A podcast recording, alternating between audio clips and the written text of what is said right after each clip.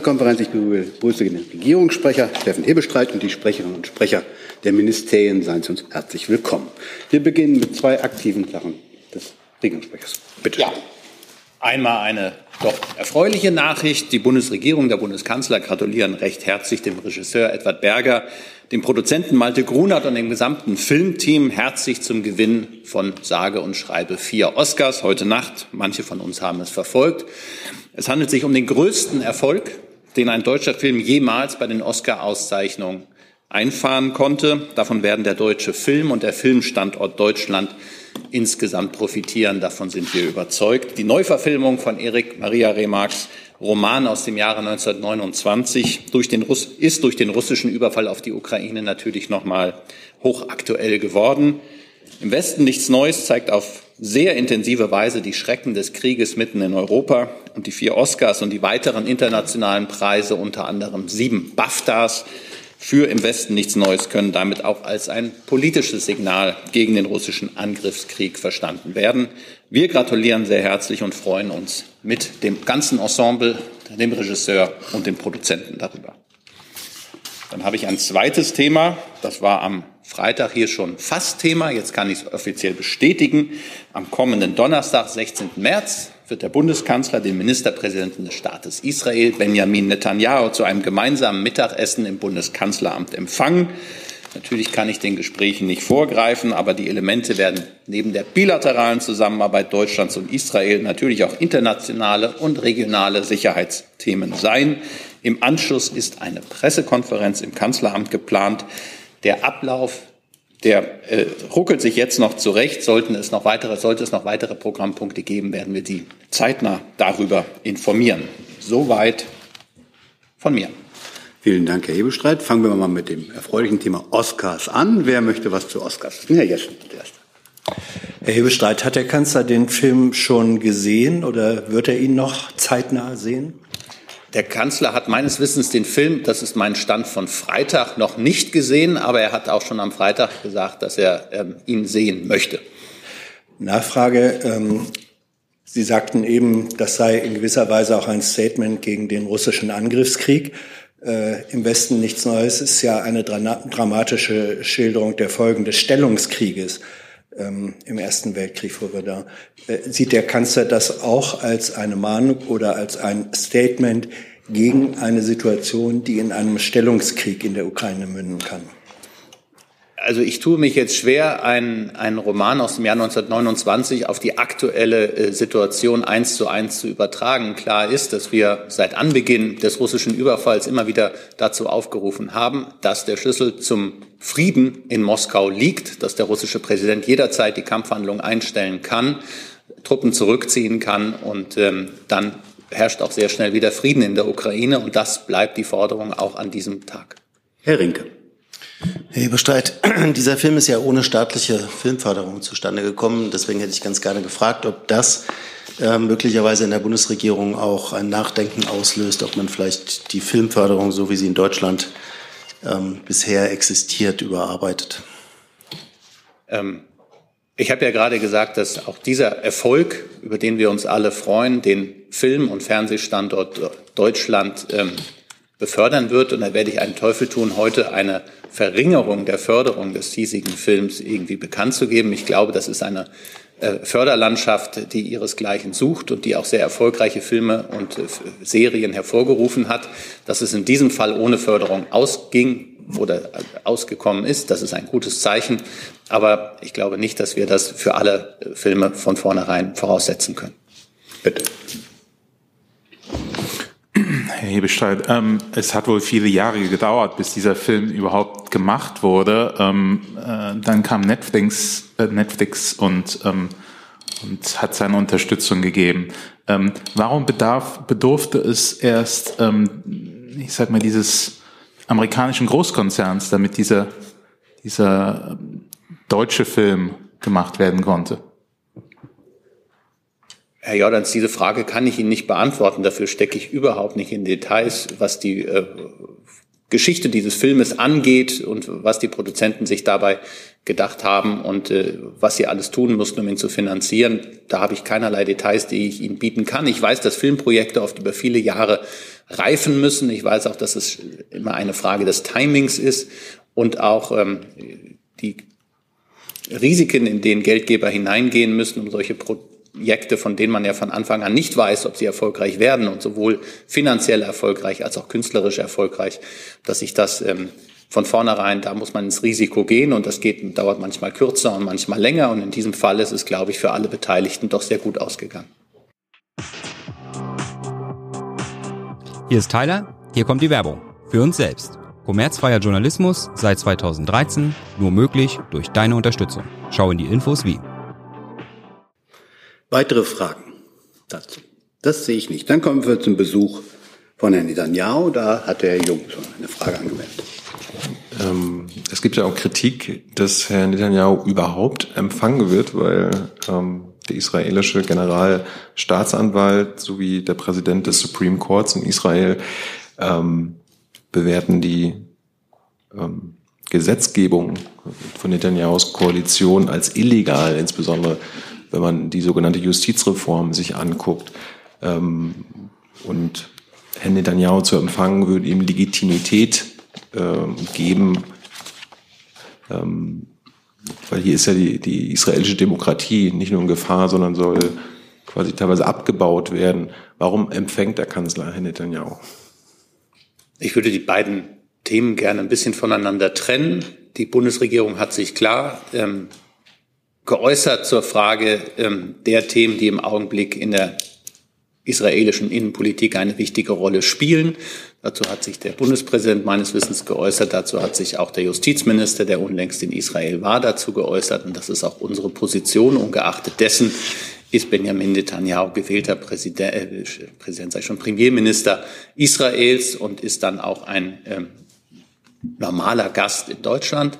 Und äh, der Bundeskanzler freut sich auf diesen Besuch und es gibt ein gemeinsames Arbeitsmittagessen und es gibt eine Pressekonferenz, bei der auch Sie all die Fragen, die Sie beschäftigen, dort stellen können. Wird Herr Scholz selbst diese Fragen stellen und quasi Netanyahu auffordern, diese sogenannte Justizreform äh, nicht durchzuführen? Herr Jung, Sie wissen, wie das grundsätzlich ist vor solchen Gesprächen. Den greife ich hier nicht vor, aber Sie können sicher sein, dass die ganze Bandbreite der Themen, die uns miteinander verbinden und auch beschäftigen, in solchen Gesprächen angesprochen wird. Und solche Gespräche sind aber auch vertraulich. Und deswegen möchte ich so ein bisschen das Erwartungsmanagement betreiben, wie viel Sie im Anschluss davon erfahren werden. Aber ähm, es gibt eine Pressekonferenz und da können Sie all die Fragen stellen, die Sie beschäftigen. Herr Rinke. Ebestreit, ich hätte ganz gerne nach der früheren Formulierung gefragt, dass ähm, die Sicherheit Israels auch äh, deutsche Staatsräson ist und hätte ganz gerne gewusst, ob das unabhängig äh, von der Regierung und den innenpolitischen Zuständen in Israel ist? Ich habe keinen Zweifel daran, dass sich daran etwas geändert hätte. Insofern nein, es hat sich nichts daran geändert. Mhm. Gibt es weitere Fragen zum Besuch von Herrn Netanyahu? Herr Jess. Doch noch eine neugierige Nachaufklärungsfrage. Herr Hebestreit, können Sie uns sagen, warum die Bundesregierung am Freitag den Besuch noch nicht bestätigen konnte oder gar nichts dazu sagen konnte, obwohl er von der israelischen Botschaft schon bestätigt worden war. Woran hat es denn gehakt? Da ich am Freitag nicht hier war, kann ich das nicht genau sagen, aber ich vermute mal, dass es noch nicht so weit war, dass wir die Themen, die wir gerne mit Ihnen hier ansprechen wollten, schon verkünden konnten. Und insofern war die Kollegin Hoffmann, Hoffmann dann gezwungen, nichts dazu zu sagen. Das ist etwas, was an dieser Stelle und von diesem Platz aus ab und zu der Fall ist. Und so war es auch am Freitag. Ja, aber es ist äh, in aller Regel wird, wenn Besuche verabredet sind, äh, schon gesagt, zu Details, wie Sie es auch heute getan haben, können wir nicht vorgreifend etwas sagen. Aber es ging ja um die Tatsache einer Bestätigung des Besuches an sich. Die wurde am Freitag nicht gegeben und das bedeutet logisch doch einfach nur, dass für die Bundesregierung an dem Freitag der Besuch noch nicht definitiv feststand. Und deswegen die Frage, warum stand der da noch nicht fest? Ihr logischer Schluss ist nicht logisch, Herr Jessen, in diesem Fall. Er stand fest, aber die genauen Kautelen dessen, was dann passieren würde, und die konnte ich Ihnen heute mitteilen. Es tut mir leid, dass ich Sie in einem Wochenende der, der Un des Unglaubens, der, des Unwissens gelassen haben musste. Aber heute ist klar, es gibt ein Arbeitsmittagessen, es wird eine Pressekonferenz geben. Womöglich wird es noch weitere Programmpunkte geben, das äh, kegelt sich gerade aus. Aber ähm, an der Stelle muss ich sagen, wir versuchen ja immer so schnell wie möglich und so präzise wie möglich zu arbeiten, aber am Freitag zur Regierungspressekonferenz waren wir noch nicht so präzise, wie wir das gerne sein würden. Und deswegen haben wir da lieber gar nichts dazu gesagt, statt einen sehr vorläufigen Stand, der viele Nachfragen womöglich hervorgerufen hätte, hier zu melden. Und dann haben wir auch heute, wie wir hier zusammenkommen, ein gutes Thema, über das wir sprechen können. Herr Jordans. Sie können den Gesprächen sicher nicht vorgreifen, aber welche Rolle wird denn die ähm, Situation ähm, im Iran, äh, besonders die Anreicherung des waffenfähigen ähm, Urans da äh, spielen? Das ist ja viele Jahre ähm, immer als Bedrohung für ähm, die Sicherheit Israels gesehen worden. Es würde mich sehr wundern, wenn sie keine große Rolle spielen würde. Herr Jung. Nur noch mal eine Frage zu dieser sogenannten Justizreform. In Israel selbst wird ja schon über eine Diktatur debattiert. Äh, selbst Stimmen aus der israelischen Regierung, zum Beispiel der äh, Stabschef des Militärs, Herr Levy, äh, hat eine Diktatur ins Spiel gebracht. Befürchtet die Bundesregierung selbst, dass diese sogenannte Justizreform in einer israelischen Diktatur enden könnte? Sie sind ja auch dagegen. Ich habe das tatsächlich nicht so genau verfolgt, dass ich jetzt Herrn Levy in irgendeiner Weise bestätigen oder dementieren könnte. Grundsätzlich ist die Bundesregierung überzeugt davon, dass es ähm, ein großer Wert in der Demokratie und auch in der parlamentarischen Demokratie besteht und dass jegliche äh, Veränderung einer, einer Verfassung ähm, immer wieder sehr vorsichtig miteinander diskutiert werden müssen. Das ist jetzt erstmal Sache der Israelis die äh, das miteinander besprechen. Wir sehen ähm, große Demonstrationen in Tel Aviv und andernorts gegen diese Pläne der Regierung, aber das ist jetzt im Augenblick nichts, was ich von der Seitenlinie kommentieren würde. Aber wie gesagt, am Donnerstag ist der israelische Premier hier und ähm, danach können wir vielleicht klarer sehen. Ich hatte die Frage eigentlich an Frau Sasse sogar gerichtet. Weil, oh, Entschuldigung. ja, sie hatte sich ja öfter zu Müssten Sie adressieren, Herr Jung. Entschuldigung. Vielleicht könnte Frau Sasse die Frage auch noch beantworten. Befürchten Sie eine Diktatur? Also ich äh, kann mich erstens äh, zum einen den äh, Äußerungen des Regierungssprechers natürlich äh, in dieser Hinsicht vollkommen anschließen zu diesem Thema und kann Sie im Übrigen, Herr Jung, einfach nochmal auf die Äußerungen der Außenministerin verweisen bei der Pressekonferenz, die sie nach dem Treffen mit ihrem israelischen Außen, äh, Außenministerkollegen ähm, gegeben hat. In der hat sie sich auch ausdrücklich ähm, zu dem Thema Schutz rechtsstaatlicher Prinzipien und Unabhängigkeit der Justiz geäußert. Herr Rinke.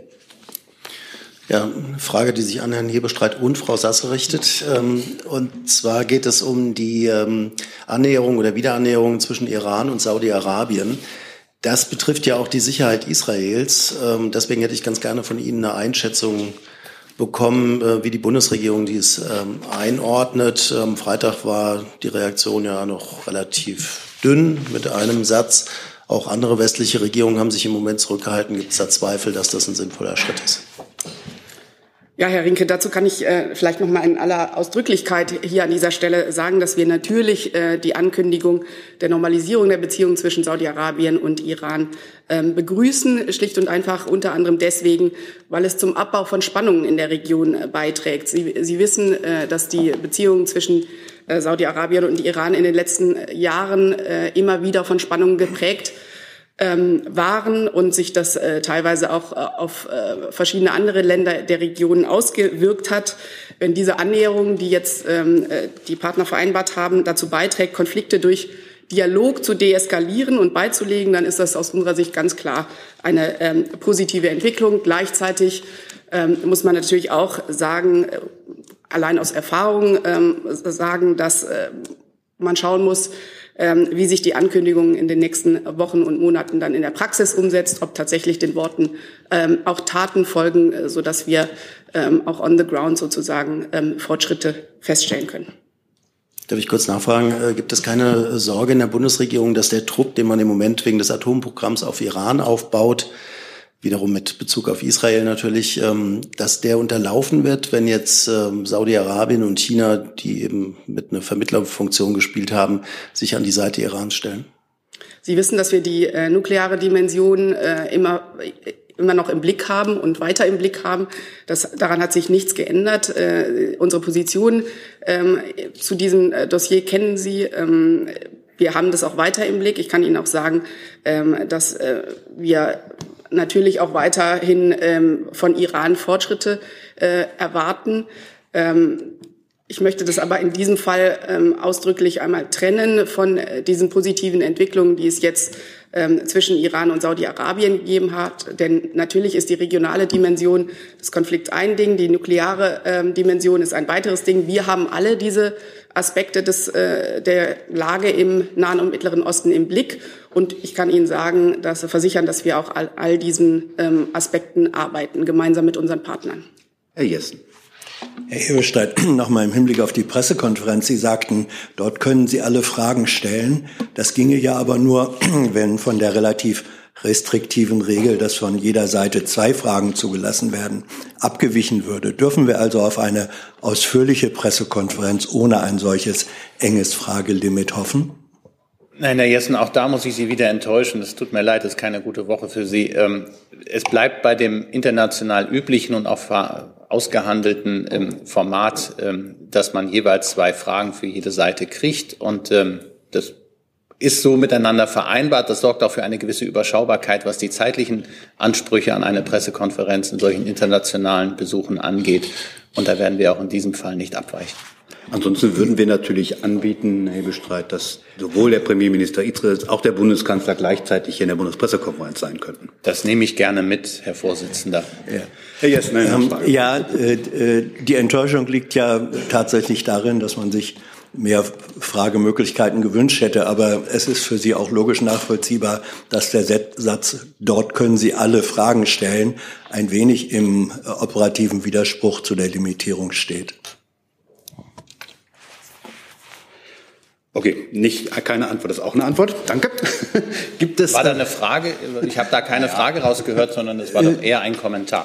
Die, nein, die Frageform ist: Können Sie nachvollziehen, dass äh, die Perspektive, Sie können dort alle Fragen stellen, im inhaltlichen Widerspruch zu der Limitierung der Fragen, der Fragemöglichkeiten auf zwei steht. Ich kann das nachvollziehen und würde dann immer wieder ähm, darauf ähm, rekurrieren, dass man sich dann diese eine Frage, die man dann ja stellen kann, sehr gut überlegt und dann die beste Frage, die einem einfällt, stellt.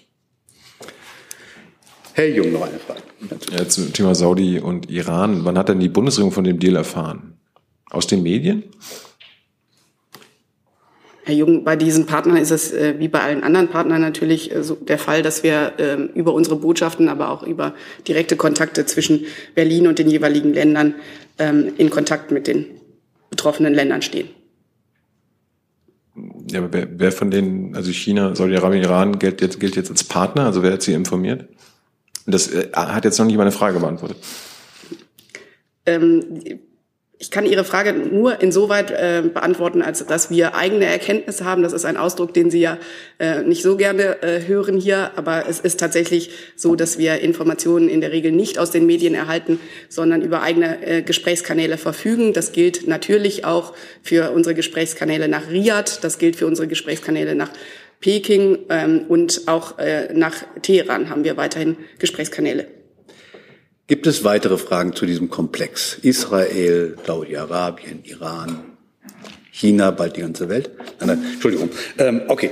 Gibt es weitere Fragen zu diesem Komplex? Das sehe ich nicht. Dann fangen wir, machen wir weiter mit dem Komplex Finanzkrise und Schließung einer US-Bank und äh, in der Mitte. Bitte schön. Genau, in den USA wurde äh, eine Bank SVB jetzt geschlossen, eine zweite in der Nacht auch noch. In Großbritannien gab es kurzfristig eingefädelt eine Rettungsübernahme der dortigen Tochter.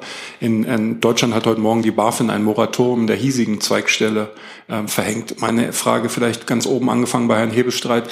Ist der Kanzler schon damit befasst, das Thema Abmilderung von ähm, Spillover-Effekten in Deutschland äh, zu vermeiden? Der Bundeskanzler ist ähm, informiert über die Lage, die sich in den vergangenen Tagen in den Vereinigten Staaten, insbesondere in Kalifornien, abgespielt hat. Ähm, und alles Weitere würde ich gerne den Kolleginnen und Kollegen vom Finanzministerium überlassen. Dann würde ich da gerne nachfragen, sehen Sie ähm, mögliche Ansteckungseffekte in Deutschland? Vielen Dank, Herr Kremer, für die Frage. Ähm, wir beobachten die aktuelle Lage eng. Gemeinsam mit der BaFin und der Bundesbank äh, zu konkreten Fragen zum Sachverhalt möchte ich Sie an die Pressestelle der BaFin verweisen. Sie haben da eben schon die Pressemitteilung der BaFin selbst angesprochen. Darüber hinaus analysiert der Ausschuss für Finanzstabilität AFS laufend mögliche Risiken für die Finanzmarktstabilität inklusive der Folgen der Zinswende. Dabei möchte ich es hier erstmal belassen. Noch, gibt es andere Fragen? Darf Herr Krämer noch mal weiterfragen? Äh, machen Sie mal weiter, Renke, dann kommt der Jordans. Die, die anderen sind noch ein bisschen zögerlich. Vielleicht noch mal detailliert gefragt. Ähm, bei der US-Bank gab es ein Problem, weil die Zinsen sehr stark angestiegen sind in kurzer Zeit und dadurch ähm, der im Anleihenbestand die Kurse gefallen sind. Sehen Sie als Finanzministerium, das ja zuständig ist, auch für die Finanzaufsicht, ähnliche mögliche Probleme von deutschen Banken?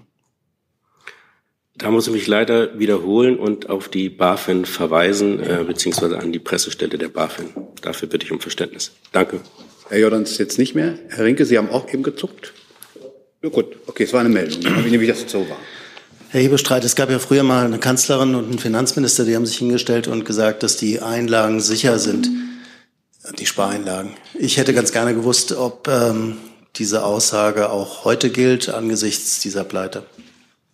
Herr Rinke, ich tue mich im Augenblick schwer mit so etwas, weil wir ja aufpassen müssen, dass wir nicht das herbeireden, was wir gerade verhindern wollen. Und insofern würde ich Sie doch darum bitten, ähm, abzuwarten. Ich glaube nicht, dass wir in einer vergleichbaren Situation sind wie seinerzeit. Ähm, wir haben jetzt gerade gehört, was die BaFin über Pressemitteilungen rausgegeben hat, was das Finanzministerium dazu gesagt hat. Und insofern würde ich solche doch, ähm, solche historischen Vergleiche im Augenblick noch ablehnen.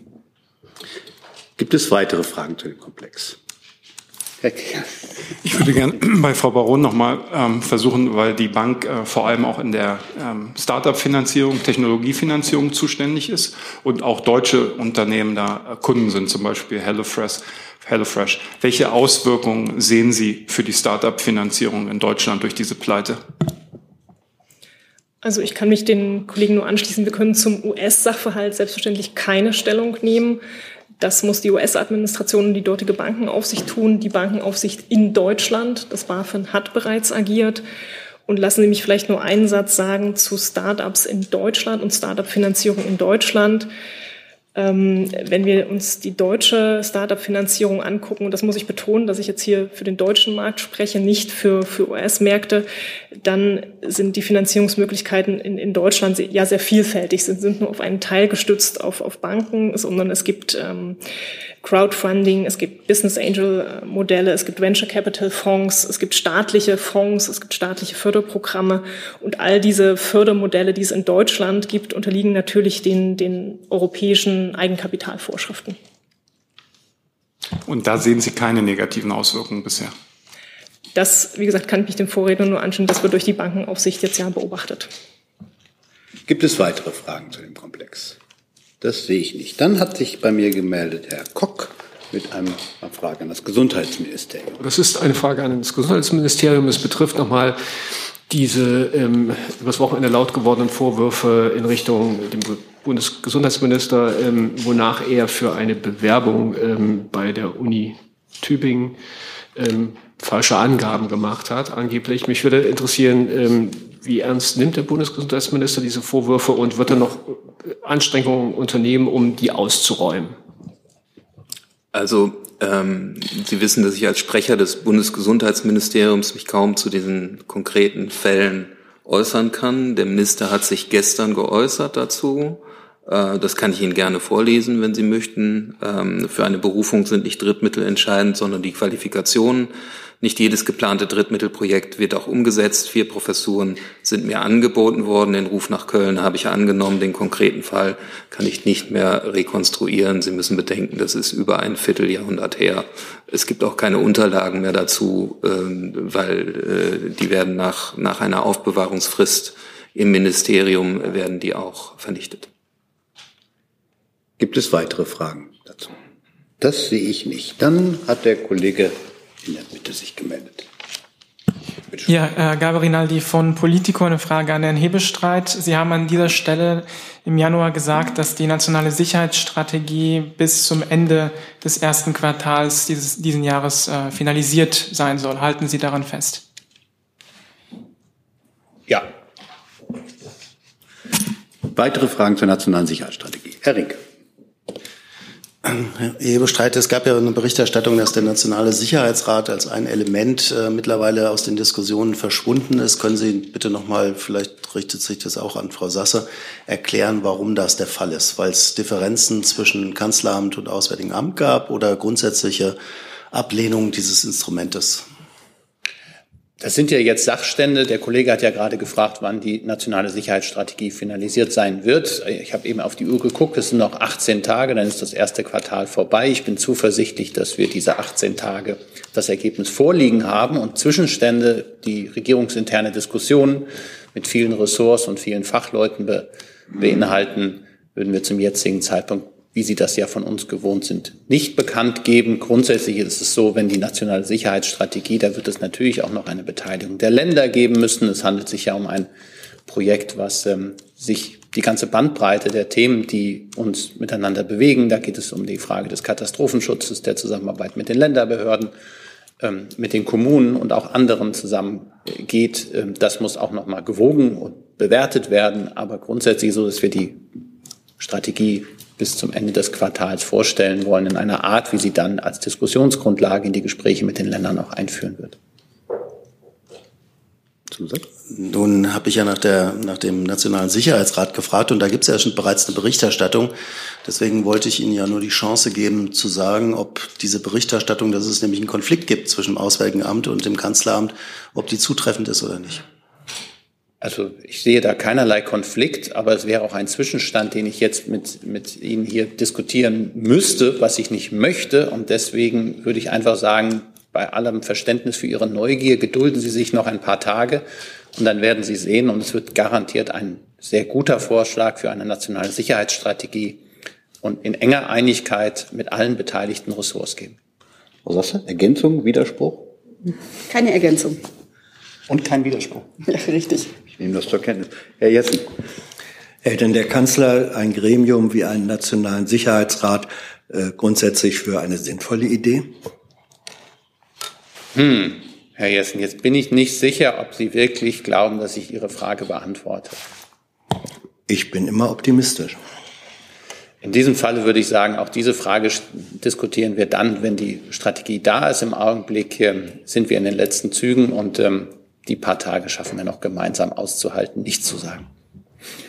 Gibt es weitere Fragen zu dem Komplex? Das sehe ich nicht. Dann hat Herr Jung ein neues Thema. Ja, es geht ans äh, Wirtschaftsministerium. Frau Baron, äh, Ihr Staatssekretär hat gestern äh, die Photovoltaikstrategie vorgestellt, zumindest was ich auf Twitter dort gesehen habe. Ähm, was ich mich aber frage, ist zu dieser Strategie, falls Sie da schon Auskunft zu geben können, ob der Staat zur Not selbst Photovoltaikanlagen bauen lassen kann, um die notwendigen Ausbauziele zu erreichen. Ja, Sie haben völlig richtig festgestellt, dass wir die PV-Strategie ähm, in Ihrem Entwurf, so wie sie jetzt der Konsultation zugegangen ist, am Freitag vorgestellt hatten. Wir hatten am Freitag den ersten PV-Gipfel bei uns im Haus mit Vertretern aus den betroffenen Bundesressorts, den Bundesländern und den Akteuren. Und in der anschließenden Pressekonferenz hatte dann Minister Habeck auch die Strategie vorgestellt. Diese Strategie wird jetzt zur Konsultation gestellt und sie dient dazu, den, den Ausbau von Photovoltaik weiter zu beschleunigen. In, in der Strategie können Sie es auch nachlesen in elf Handlungsfeldern. Dazu zählen eben nochmal zu schauen, wo kann man Hindernisse für Planungsbeschleunigung abbauen, wo kann man die Voraussetzung ähm, einfacher gestalten, damit es vorangeht, Stichwort Bürokratieabbau und wo muss man Flächenpotenziale besser nutzen. Und man sieht aktuell im Markt, ähm, dass es ein sehr großen, großes Interesse ähm, bei, bei Privatpersonen gibt, ähm, Photovoltaik zu nutzen, auch auf gewerblichen Flächen sieht man, dass es anzieht, aber man muss eben schauen, wo kann man da noch Hindernisse und Hürden abbauen. Und das ist das Ziel dieser Strategie, die wir, die wir vorgelegt haben. Die geht jetzt in die Konsultationsphase und dann ist das Ziel, daraus dann Maßnahmen abzuleiten in, einer, in einem PV- oder Photovoltaikpaket 1 und 2.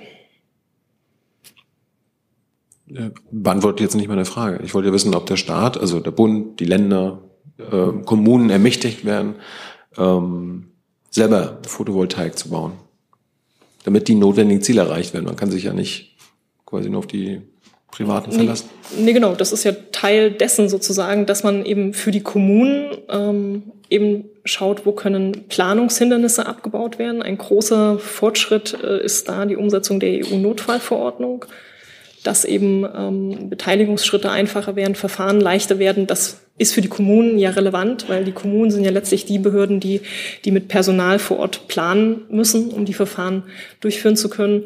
Und aber auch zu schauen, ähm, wo ist es vielleicht zu kompliziert, also wo wird für, für die gleiche Anlage zu viel an, an, an Bürokratie erfordert und auch das abzubauen. Auch das betrifft ja alle, alle Ebenen, Kommunen, Land, Bund.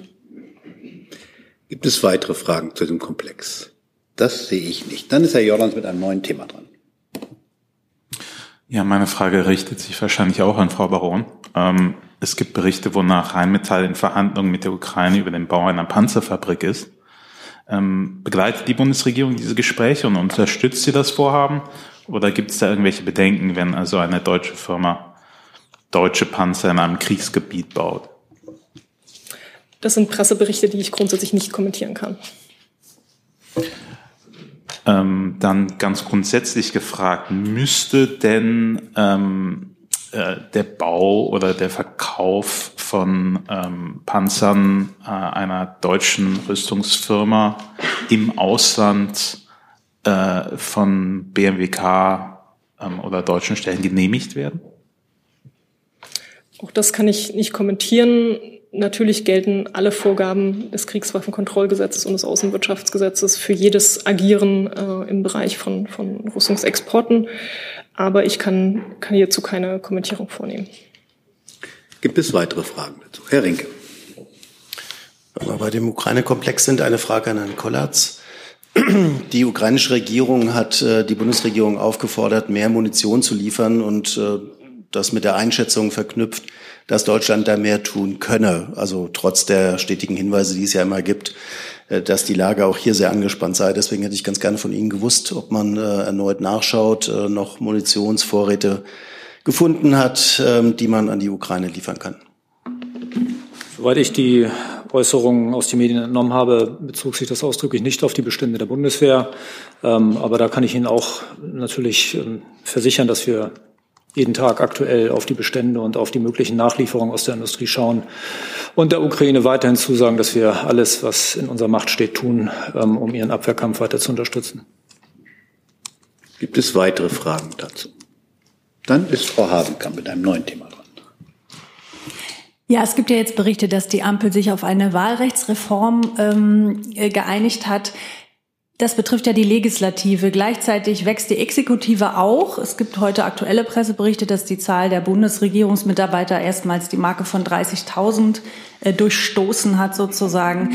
Gibt es eigentlich ein Problembewusstsein dafür in der Regierung? Gibt es vielleicht sogar gar Überlegungen, dass auch die Exekutive sich so eine Art Schlankheitskur ver verordnet? Das ist eine ganz schöne Kurve, Frau Hasenkamp. Also das eine ist, ähm, ist die Wahlrechtsreform, die ist in der Koalitions, im Koalitionsvertrag unterlegt und ansonsten, das wissen Sie auch, ist das das Vorrecht der Legislative und auch die sind diejenigen, die da die Vorschläge machen. Da hält sich die Regierung fein zurück. Was ähm, die personelle Ausstattung der Bundesregierung angeht, sage ich das, was wir dazu immer sagen, dass man sehr effizient arbeitet, dass man aber auch immer wieder neue und weitere Aufgaben übernimmt. Äh, Sie wissen, wir haben in dieser Legislaturperiode ein neues Ministerium geschaffen zum Wohnungsbau. Ähm, es sind auch weitere Anforderungen beim Thema Digitalisierung hinzugekommen. Und insofern ist dieser Personalaufwuchs, äh, den Sie ansprechen, immer auch mit Aufgaben unterlegt. Und zumindest in meiner Erfahrung, die ich habe, ähm, ich kann das jetzt nicht nicht für alle einfach so pauschal sagen, ist aber mir noch niemand begegnet in der Bundesregierung bei den Beschäftigten, bei den Mitarbeiterinnen und Mitarbeitern, bei Beamtinnen und Beamten, die unter ähm, äh, zu wenig Arbeit zu klagen hätten. Zusatz? Mhm. Naja, der Bogen könnte ja auch sein, dass was zum Beispiel die Bundestagspräsidentin vor kurzem gesagt hat, dass sie äh, da häufig in Zeitnot und in Stress geraten, weil diese vielen fleißigen Regierungsmitarbeiter natürlich ständig Vorlagen und Gesetze produzieren, die dann von einem künftig verschlankten Parlament äh, sozusagen bearbeitet werden müssen. Die Kurve wird nicht flacher.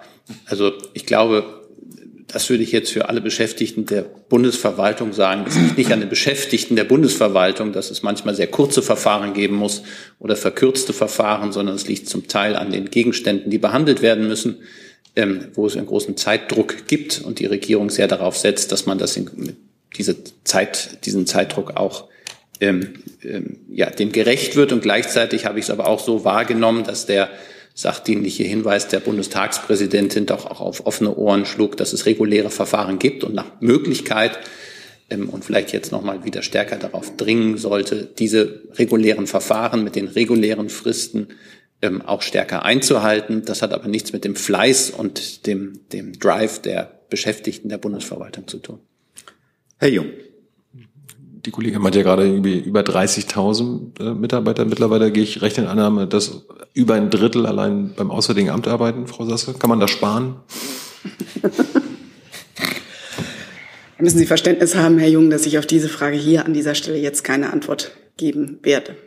Jeder einzelne Beschäftigte des Auswärtigen Amtes hat, ähm, hat eine Aufgabe und diese Aufgaben, über, äh, diese Aufgaben erledigen alle Beschäftigten mit Herz und Leidenschaft. Das kann ich Ihnen versichern. Aber können Sie uns sagen, wie viele Mitarbeiter das AA hat? Mein letzter Stand war 11.600. Die genaue Zahl werde ich Ihnen gleich nachliefern können.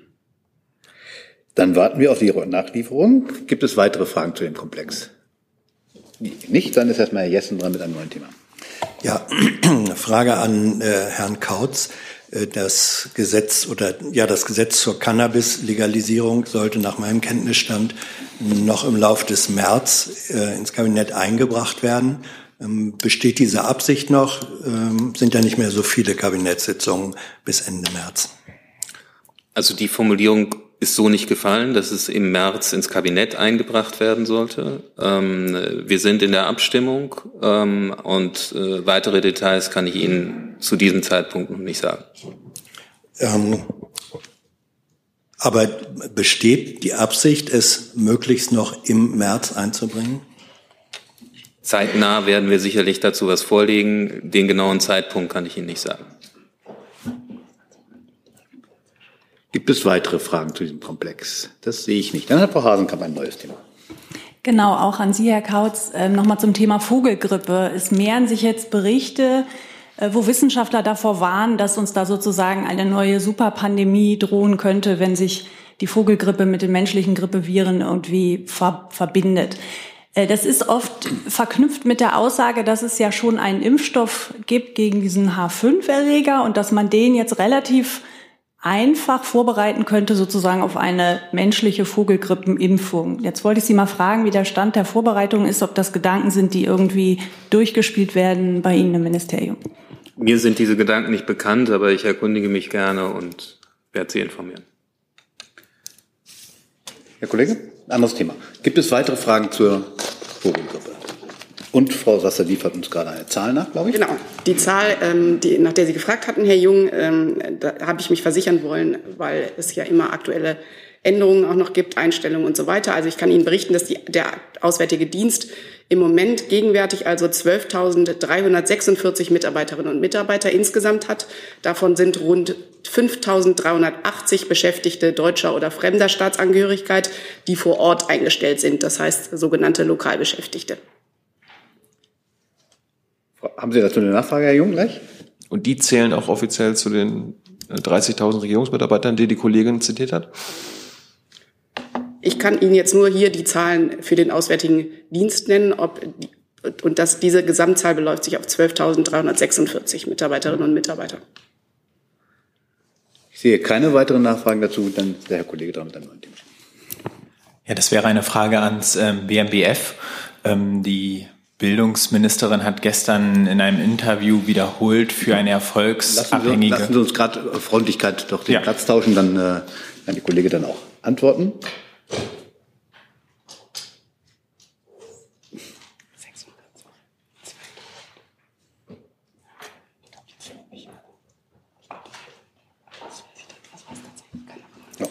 Bitte schön.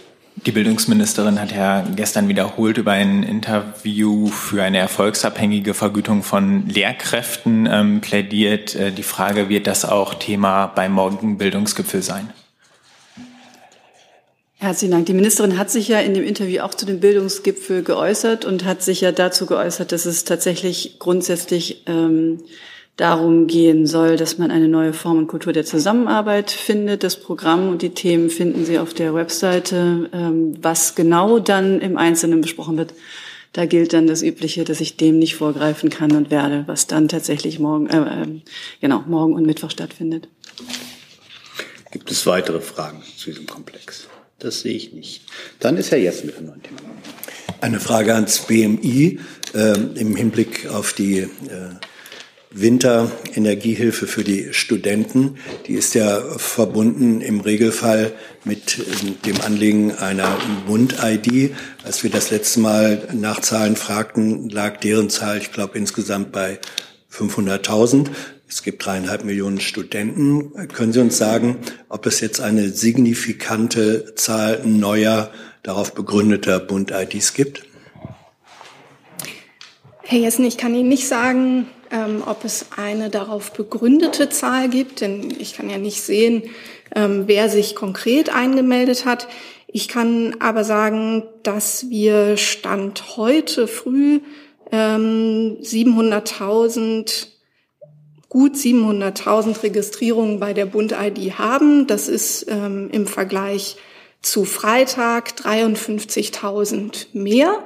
Ähm, und ich hatte die Zahlen ja auch letztens schon mal nachgeliefert und genannt. Also wir sehen hier eine kontinuierliche Entwicklung der Zahlen. Ähm, ja, soweit. Danke. Gibt es weitere Fragen dazu? Gibt es noch andere Themen? Herr Jung, fangen wir mit Herrn Jung an, dann Herr Rinke, dann Herr Lang.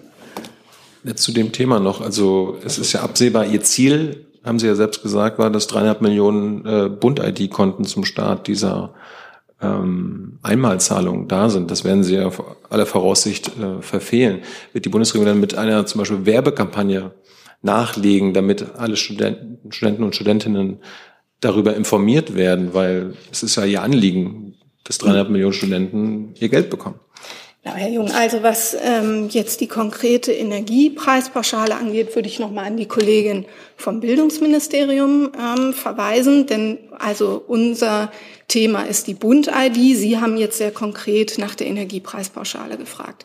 Ich möchte aber auch was zur Bund-ID sagen, denn natürlich ist es unser Ziel, dass möglichst viele Menschen die ähm, Bund-ID für sich nutzen, nicht nur für die Energiepreispauschale, sondern zur digitalen Inanspruchnahme von Verwaltungsdienstleistungen.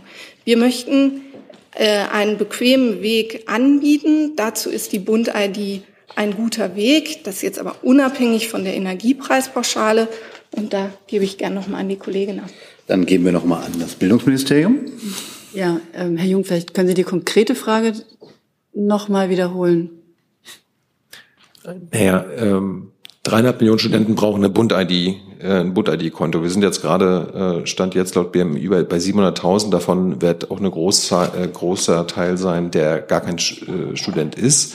Ähm, ihr Ziel ist ja, dass alle Studierenden ihre 200 Euro bekommen. Jetzt sieht's ja so aus, als ob äh, noch nicht mal ein Drittel sich überhaupt für, also die Voraussetzungen erfüllt, nämlich ein Bund-ID-Konto zu haben. Wird Ihr Ministerium quasi mit einer Werbekampagne alles dafür tun, dass alle Studierenden an ihr Geld kommen?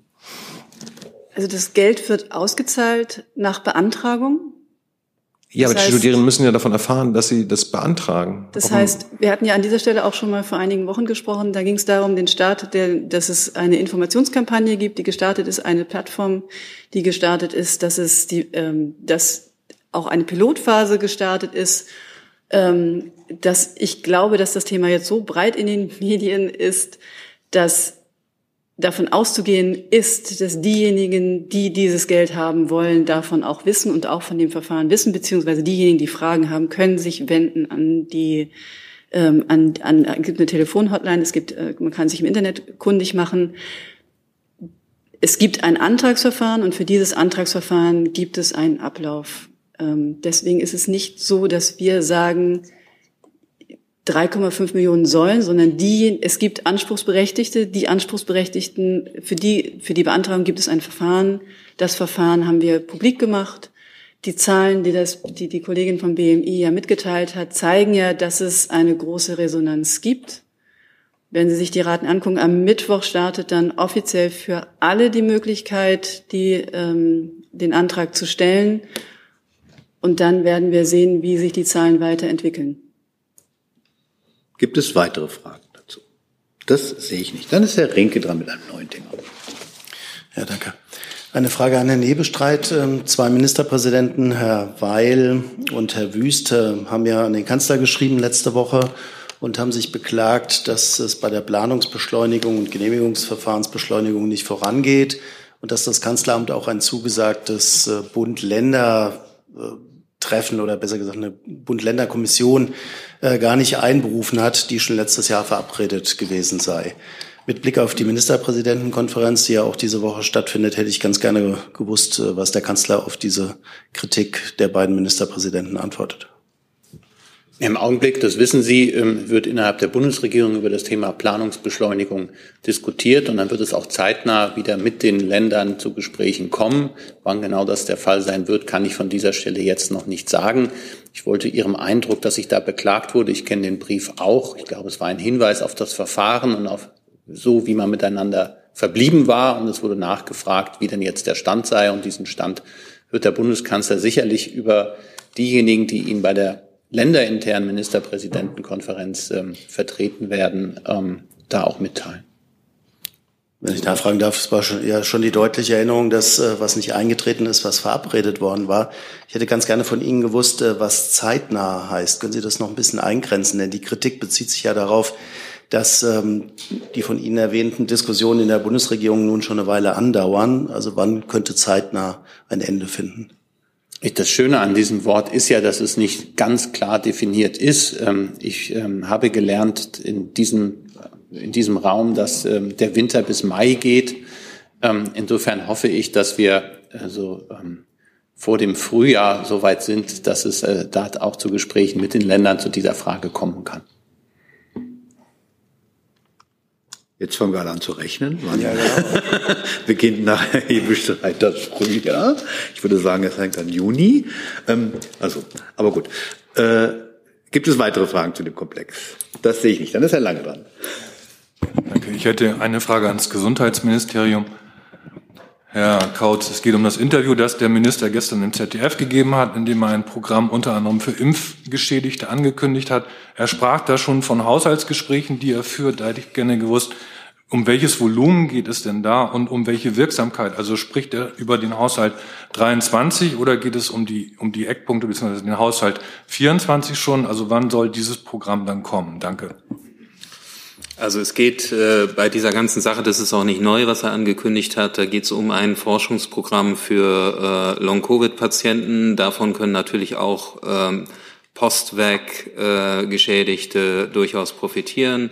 Das Ganze ist, äh, müssen Sie sich vorstellen, natürlich als ein, ein Finanzrahmen äh, für längerfristige Forschungsprojekte. Deswegen geht es um die Eckwerte 24. Zusatz? Ja, Zusatz, danke. Ähm, in dem Zusammenhang, also Sie sagen einmal Forschungsprogramm, ich habe ihn aber auch so verstanden, den Minister so verstanden, dass es konkrete Hilfen für Geschädigte geben soll. Vielleicht können Sie mich dann doch nochmal aufklären, ob ich das falsch verstanden habe. Und in dem Zusammenhang hat er ja auch an die Industrie appelliert und gesagt, es sei wünschenswert, dass auch von dort Geld kommt. Äh, gibt es denn schon Kontakt mit den einschlägigen Firmen? Danke. Also das müssen Sie in der Tat auseinanderhalten. Es geht jetzt nicht darum, bei diesem Forschungsprojekt geht es nicht darum, äh, kon konkrete Entschädigungszahlen zu, zu leisten. Ähm, das ist Sache äh, sowohl die, die Antrags äh, ähm, die Antragsbehandlung als auch die Entscheidung über Entschädigung ist Sache der Länder.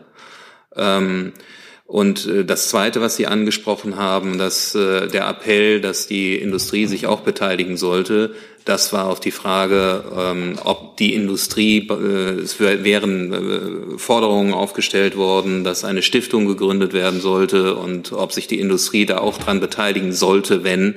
Da hat der Minister gesagt, das wäre mehr als eine gute Geste. Also das müssen Sie schon auseinanderhalten. Auf der einen Seite die Forschungsförderung, die allerdings, was das BMG betrifft, auch in Versorgungsforschung mündet und in den Zusammenschluss oder Zusammenführen von den Leuten, die Therapie anbieten, also eine bessere Therapie für die Leute, die betroffen sind, vor allen Dingen Long-Covid.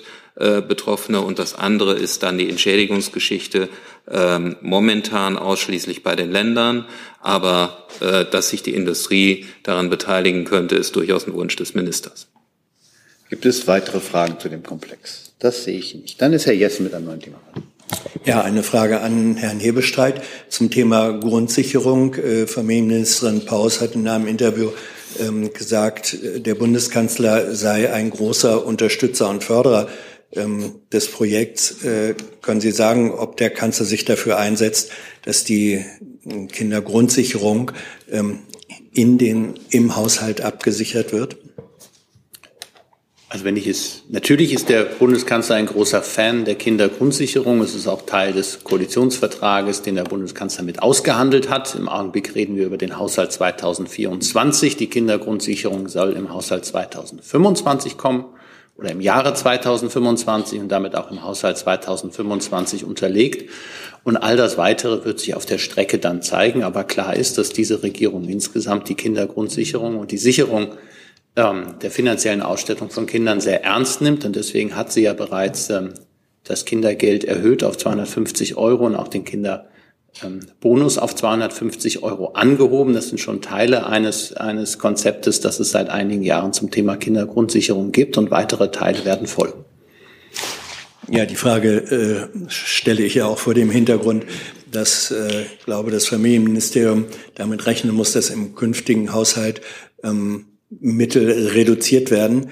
Ähm, da entsteht ja unter Umständen ein Delta, wenn man sagt, im nächsten Jahr äh, reduzieren wir und dann aber im Folgejahr müssten erhebliche zusätzliche Mittel für die Grundsicherung ähm, aufgebaut werden. Also ähm, ich verstehe ich Ihre Aussage richtig, dass der Kanzler dafür sorgen wird, dass die auch im Blick auf die Haushaltsberatung des kommenden Jahres, die so gestaltet werden, dass dann auch im Folgejahr ähm, eine effektive Kindergrundsicherung geleistet werden kann?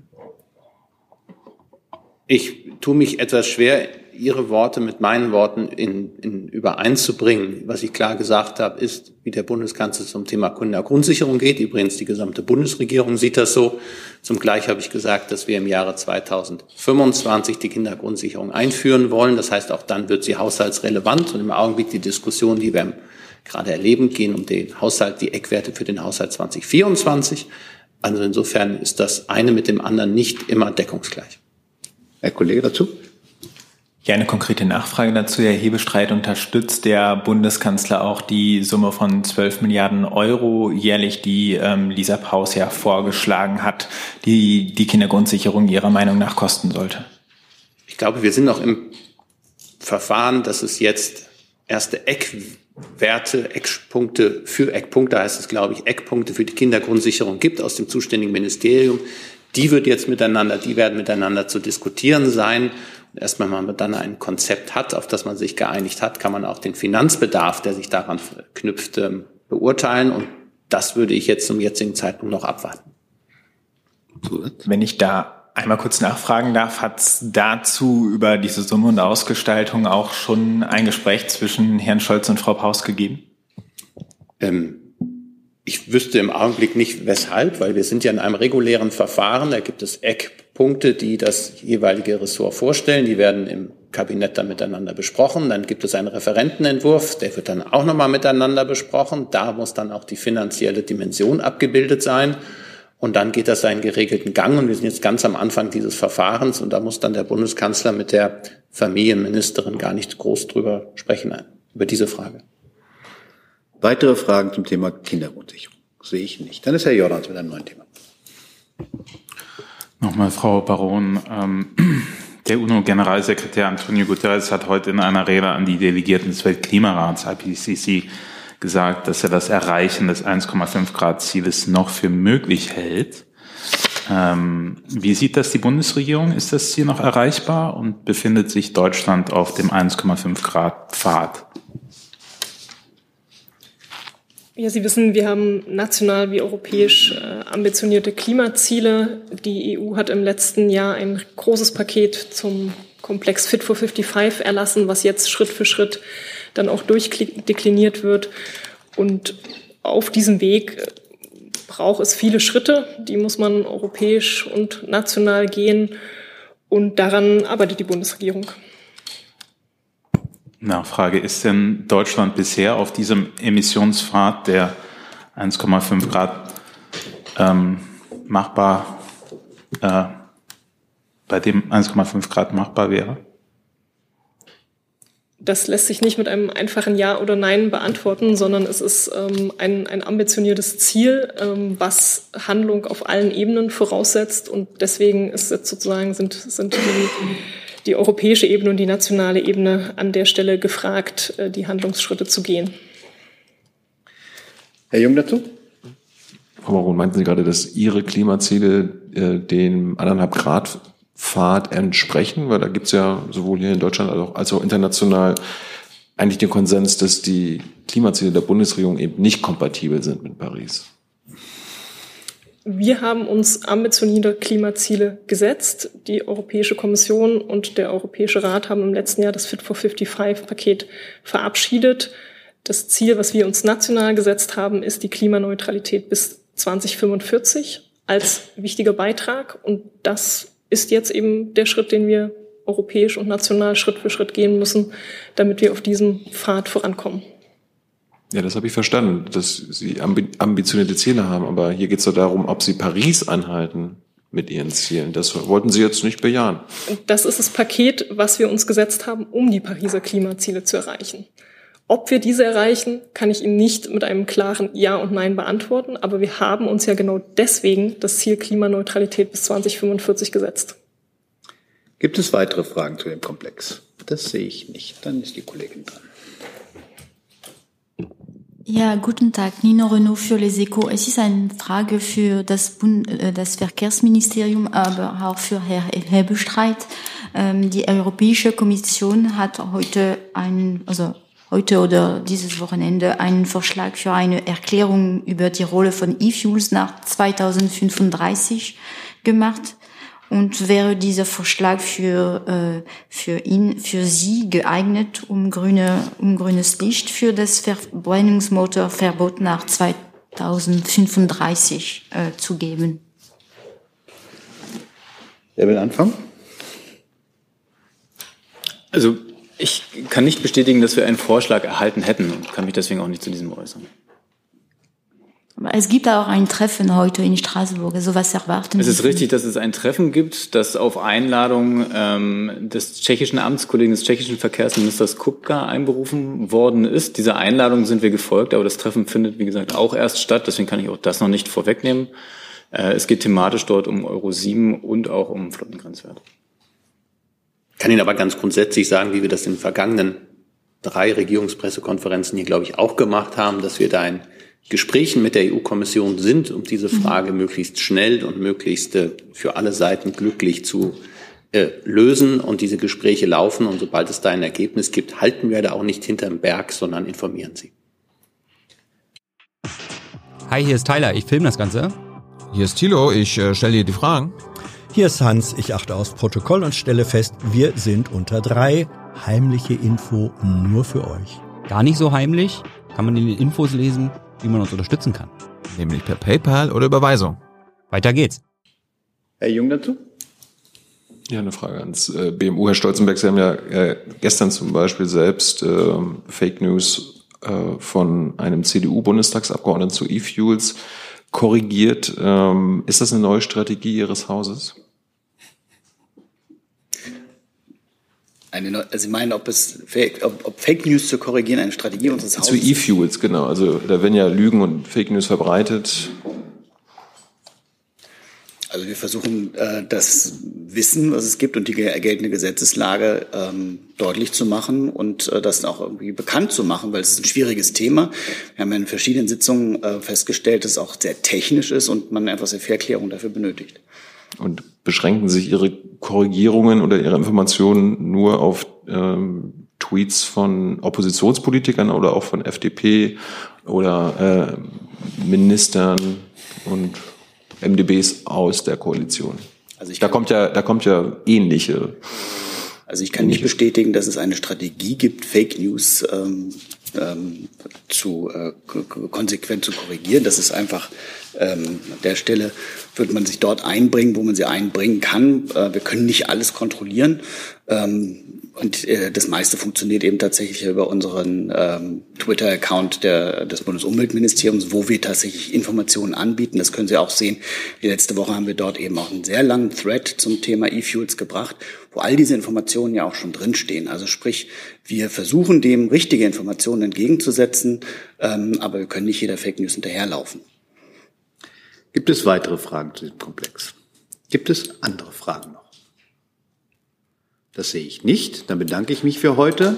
Erinnere die Mitglieder der Bundespressekonferenz an die heute Abend stattfindende Mitgliederversammlung. Ansonsten wünsche ich einen schönen Tag.